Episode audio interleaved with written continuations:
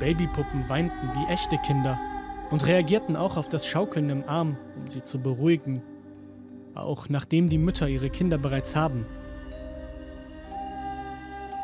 Schließlich funktionierte die zur Beruhigung beworbene Schaukelbewegung nicht mehr. Und auch Schütteln half nur für kurze Zeit. Irgendwann begannen die Eltern es zu schlagen.